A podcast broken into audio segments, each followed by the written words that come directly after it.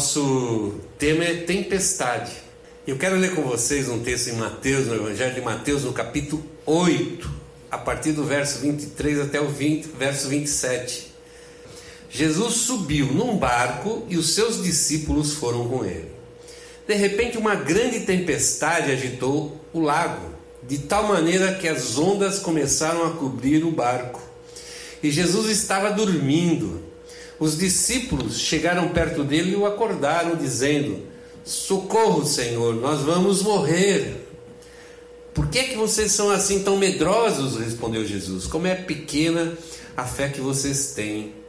Ele se levantou, falou duro com o vento e com as ondas, e tudo ficou calmo. Então todos ficaram admirados e disseram: Que homem é este que manda até no vento e nas ondas? Amém. Vamos curvar a nossa cabeça nessa hora e vamos orar a Deus. Vamos orar a Deus e pedir que Deus nos abençoe, fale com o nosso coração, com a nossa vida. Hoje é um, é um, um culto muito especial e nós queremos é, sair daqui muito diferente do que nós entramos.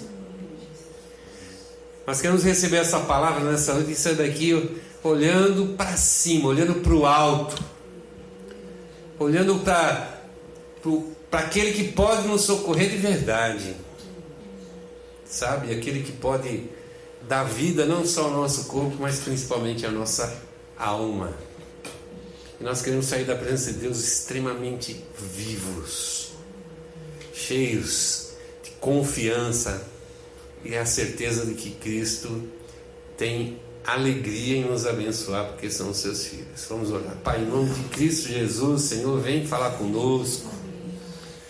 Vem manifestar, Senhor, no nosso meio a tua presença, fazendo arder nosso coração, a nossa vida, fazendo que o nosso pensamento agora se torne, Deus, escravo, Senhor, da tua vontade, do teu querer, que a gente realmente se dobre diante de ti, não haja qualquer tipo de oposição carnal, humana, à voz do teu Espírito Santo, para que a gente saia dessa casa, Senhor, saia dessa reunião edificados no Senhor, cheios da tua presença e confiantes, ó Deus, que temos muito a caminhar mas temos também, Senhor, momentos especiais que nos esperam, momentos de glória, de, Senhor, refrigério da alma, momentos, Senhor, de, de vivermos intensamente experiências novas e poderosas contigo, com teu Espírito Santo. Senhor, abençoa-nos agora, eu te peço em nome de Jesus Cristo. Amém. Temos falado até bastante sobre isso, porque vivemos em tempos que de adversidades. Mesmo que a gente não esteja vivendo uma tempestade pessoalmente, a gente não tem ninguém doente da família, a gente não perdeu o emprego, a gente é induzido a pensar que tudo só tende a piorar, tudo só tende a ficar pior, ao ponto de a gente temer pela própria vida. Pela própria vida. E eu olhando para a experiência desses apóstolos aqui, atravessando o mar da Galileia, eles entraram no barco, Jesus, provavelmente cansado, aquele, aquele dia agitado ali no meio das pessoas, curando, pregando, enfim, fazendo a obra do Senhor. Cansado, ele pega lá um travesseirinho, alguma coisa assim, vai lá no finzão do barco, lá no, num cantinho, encosta lá e dorme. E os seus discípulos, que eram pessoas que conheciam o barco, parte deles eram pescadores, o barco era meio que o ganha-pão deles ali, até conhecerem Cristo Jesus. Eles cuidaram da viagem. Mas eis que, no meio lá do, do mar, começa o vento a, a soprar mais forte, e as coisas foram de mal a pior, foram piorando e piorando e piorando, e veio uma tempestade terrível. E eu fico pensando naqueles homens acostumados a, navegar ali naquele lago, acostumados com barco, de certo, acostumados com situações ali próprias do mar, de tempestade, ficaram completamente desesperados. E eles acharam de fato de verdade que eles iriam morrer. Morrer. E parece que isso é um. De tudo que a gente possa pensar de ruim na vida, a morte parece que é a pior de todas. Porque contra a morte a gente não tem lá muito o que fazer. E eu imagino o desespero daqueles homens, falam, caramba, nunca vimos um mar desse jeito, tão agitado, uma tempestade tão forte nesse lugar, e a gente vai morrer, vai morrer, e o que, que vamos fazer? E a ideia foi genial. A ideia foi genial. O que, que eles resolveram fazer? Opa, vamos acordar Jesus. Porque Jesus estava dormindo. E eles realmente fizeram isso. E Jesus, naquela hora, levanta e diz, extremamente indignado: Por que, que vocês têm tanto medo? São tão medrosos? E por que, que é tão pequena, tão, tão mínima a fé que vocês têm? É estranho, né? Jesus não, não pactuar com eles ali aquela experiência de medo. A preocupação de Jesus em nenhum momento foi com o barco, com o mar, com a tempestade, foi com a fé. Porque era isso que era nisso que Jesus focava a sua vida em relação aos seus discípulos. Por que que vocês estão com tanto medo e por que vocês têm uma fé tão pequena? Tão pequena. Que, que Jesus estava perguntando afinal, né? Ah, por que, que ele estava tão bravo? Às vezes a gente vê esse, esse texto aqui, muitas vezes já falei sobre isso. A gente pensa que Jesus queria que eles fizessem o quê? Que eles se colocassem lá na frente do barco e repreendesse o vento, repreendesse a tempestade e aquilo tudo acabasse naquele momento, naquela hora. A minha impressão inicial é que Cristo ficou muito desapontado porque eles não fizeram o que eles tinham que fazer. Quero mandar aquela tempestade cessar. Porque afinal de contas nós somos discípulos de Jesus. E Jesus nos dá autoridade, nos dá poder. Mas lamento porque não acredito que seja isso. Não acredito que Jesus esperasse que eles fizessem uma coisa tão tremenda, tão espetacular. E se não era isso que Jesus estava esperando deles, se não era por essa razão que Jesus estava extremamente irritado com eles naquele momento, indignado, por que seria?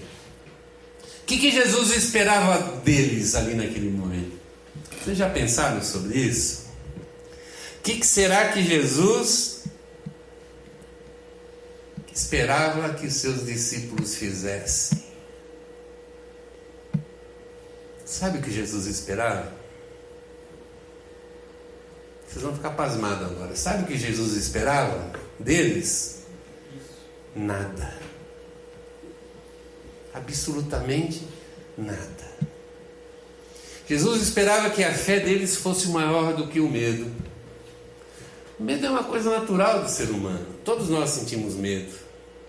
Medo do, do, incerto, medo das coisas que a gente não conhece, medo das mudanças. Uma das coisas que dificulta muito nós entregarmos a nossa vida a Deus, a Jesus, realmente nos lançarmos na, nas mãos dele, é porque nós temos medo. Medo do que? Medo do que Deus possa fazer com a nossa vida.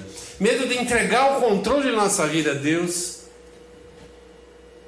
É duro você falar, Senhor, olha, estou nas tuas mãos, faz o que você quer da minha vida e Deus achar de fazer o que Ele quer da nossa vida. Imagina em quantas situações a gente não pode ser colocado simplesmente porque a gente permite que Deus faça a sua vontade. Nós queremos a segurança do controle, nós queremos, sabe, é, dar os passos assim medidos.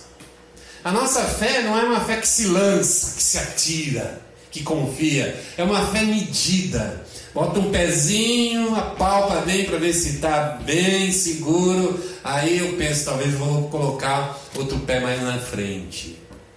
A gente quer viver pela fé, mas quer que a nossa fé não extrapole o nosso controle. A gente de alguma forma acredita que a gente conhece mais a nós mesmos do que Deus. Ou temos a certeza de que o que vai nos deixar felizes em algum futuro aí adiante, que a gente não sabe quanto tempo é. Que a gente tem mais essa certeza da felicidade do que Deus, do que o Senhor. E essas coisas nos prendem. Jesus estava dizendo para eles assim: vocês não precisavam fazer nada, simplesmente vocês tinham que relaxar, quem sabe puxar um travesseirinho e dormir aqui do, do meu lado. Aproveitar essa noite para descansar, porque amanhã nós temos muito, muito trabalho, muita coisa para fazer. É estranho pensar que em alguns momentos da nossa vida Deus não quer que a gente faça nada. E nós estamos vivendo esse tempo agora de, da tal da pandemia Agora está tudo exagerado. Por quê? Por que está tão exagerado? Porque a gente tem medo da morte. Mas até numa situação difícil dessa, o que, que o Senhor está querendo dizer para nós? Te aquieta, te acalma, confia. Confia. E a própria história, o próprio texto aqui mostra os caminhos, os caminhos para nós entendermos por que Jesus foi tão ríspido ali com eles a respeito da falta de fé. Porque essa era a posição de Jesus, a falta de fé que eles tinham. E Jesus achava com certeza que já nessa altura do campeonato, eles já deviam ter um outro tipo de fé, um outro patamar de fé na vida. E eu penso que quando o Senhor olha para a nossa vida, também Ele tem expectativas. E ele espera uma reação nossa em, em, relação às coisas desse mundo, às coisas que acontecem, essas dificuldades, muito diferente. Muito diferente. Porque se tem alguém que tem base, tem alguma coisa sustentável para reagir de uma forma diferente, quando as adversidades da vida estão tentando, sabe, nos agredir, nos alcançar, são os que confiam, os que conhecem a Jesus Cristo porque eles têm a esperança e eles sabem esperar. Eles esperam alguma coisa maior, uma coisa melhor. Não, não há nada que possa acontecer na nossa vida que seja maior do que aquilo que nós esperamos. Mas nós estamos tão arraigados a esse mundo, a essa vida, que parece que qualquer coisa que nos confronte com a morte é desesperadora. A gente entra em desespero, em completo desespero. Então, por que, no texto ali, por que, que Jesus esperava? Por que, que ele achava que eles deviam ter mais fé do que medo? A primeira coisa que eu acho que é tiro e queda, porque naquele barco Junto com eles estava Jesus. Estava Jesus. Se a gente conhece, sabe quem é Jesus. Se a gente realmente tem fé que Ele é quem Ele disse que era. Se nós experimentamos já na nossa vida através dessas experiências, às vezes pequenas que nós temos na vida. Eu já tive várias experiências muito pequenas com o Senhor que me falou profundamente e tive experiências grandes, grandes com Deus, grandes com o Senhor, milagres. Em ambos os casos, nessas coisas pequenas, a minha confiança, a minha fé no Senhor, ela vai se multiplicando e não é à toa que a palavra diz que aquele que nos deu Jesus, entregou Jesus na cruz por nós, nos dará com ele todas as, as coisas. Se Jesus está no barco, não tem o que eu deva temer. Nada, absolutamente nada, seria motivo de eu sentir medo ou pavor, inclusive a morte inclusive a morte. Então, se você crê que Jesus Cristo está no teu barco, ou melhor, que você está no barco de Jesus, é tempo de você aquietar o teu coração. É tempo de você mostrar que você tem muito, mas muito mais fé do que medo. Essa é uma razão. A segunda razão, por que eles entraram naquele barco? Atravessar aquele mar. Jesus disse: Vamos para a outra margem. Vamos atravessar aqui, vamos lá para o outro lado. E se Jesus disse que ia estar naquele outro lado do lago, no amanhecer, eles deviam ter acreditado que eles estariam. Que, que eu quero dizer com isso? Que aquilo que o Senhor nos fala, aquilo que o Senhor nos ensina, aquilo que nós ouvimos pelo Espírito Santo do Senhor, são coisas que vão acontecer. São coisas, são promessas do Senhor que com certeza vão acontecer na nossa vida, simplesmente pelo fato de que Ele é Senhor Jesus Cristo, o Filho de Deus. E Jesus disse: Vamos atravessar o mar. E eles iam atravessar o mar. E se eles acreditassem mais na palavra de Jesus, tivesse a certeza que no dia seguinte eles estariam abençoando vidas lá no outro lado daquele mar, com certeza o coração deles teria é, descansado bem mais, porque a promessa do Senhor sempre é fiel e Ele é poderoso para cumprir. E o Senhor tem nos dado tantas promessas. O Senhor tem falado coisas tão profundas na nossa vida, coisas, promessas para agora, promessas para o futuro, até promessas para a eternidade. E se eu tenho essa confiança, essa certeza no Senhor, por que, que eu passo pela vida com tanto medo? Principalmente medo da morte. Eu preciso confiar mais na palavra do Senhor. Eles não precisavam ter acordado Jesus ali se eles lembrassem do que o Senhor tinha dito para eles. Vamos atravessar, nós precisamos ir para outra, para outra margem. Então nós vemos que primeiro tem que confiar porque Jesus está no barco. E não ia acontecer absolutamente nada com o Filho de Deus. Porque ele veio a esse mundo para morrer naquela cruz. Segundo lugar, porque Jesus disse que eles estariam. E quando Jesus diz alguma coisa, com certeza acontece. Com certeza acontece. E quero terminar dizendo também que é, eles tiveram mais medo do que fé, porque, como nós fazemos muitas vezes, eles limitaram o poder do Senhor Jesus Cristo. Com o que, que eles ficaram admirados? Que cara é esse que manda no mar, manda no vento? Eles tinham visto Jesus curar pessoas. Eles tinham visto Jesus expulsar demônios. Eles tinham visto Jesus levantar mortos.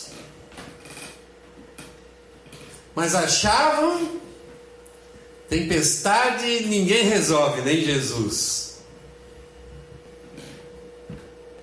que, que eu estou dizendo isso? Que muitas vezes nós limitamos o poder de Deus dessa mesma forma, mesma maneira. Ah, isso Jesus não dá conta. Ah, isso Jesus não é capaz de fazer. Ah, aquilo lá não, nem adianta levar para Jesus que, olha, nisso ele não se mete. Jesus é poderoso para fazer todas as coisas. Não tem nada, absolutamente nada que o Senhor não possa fazer na sua vida, se for da vontade dele fazer. Porque tem coisas na nossa vida que são nós que devemos fazer. E tem coisas da nossa vida que se ele não fizer, ninguém faz. Então nós precisamos entender, nossa intimidade com Deus nos ajuda a entender essas situações e esses momentos. Mas nós temos que trabalhar, nós temos que viver. E a vida nos impõe a estar nesse mundo. E quando nós estamos nesse mundo, nós passamos por situações difíceis, adversidades, mas isso não tira o poder do Senhor Jesus Cristo. Olha para a vida do apóstolo Paulo, que é um exemplo clássico.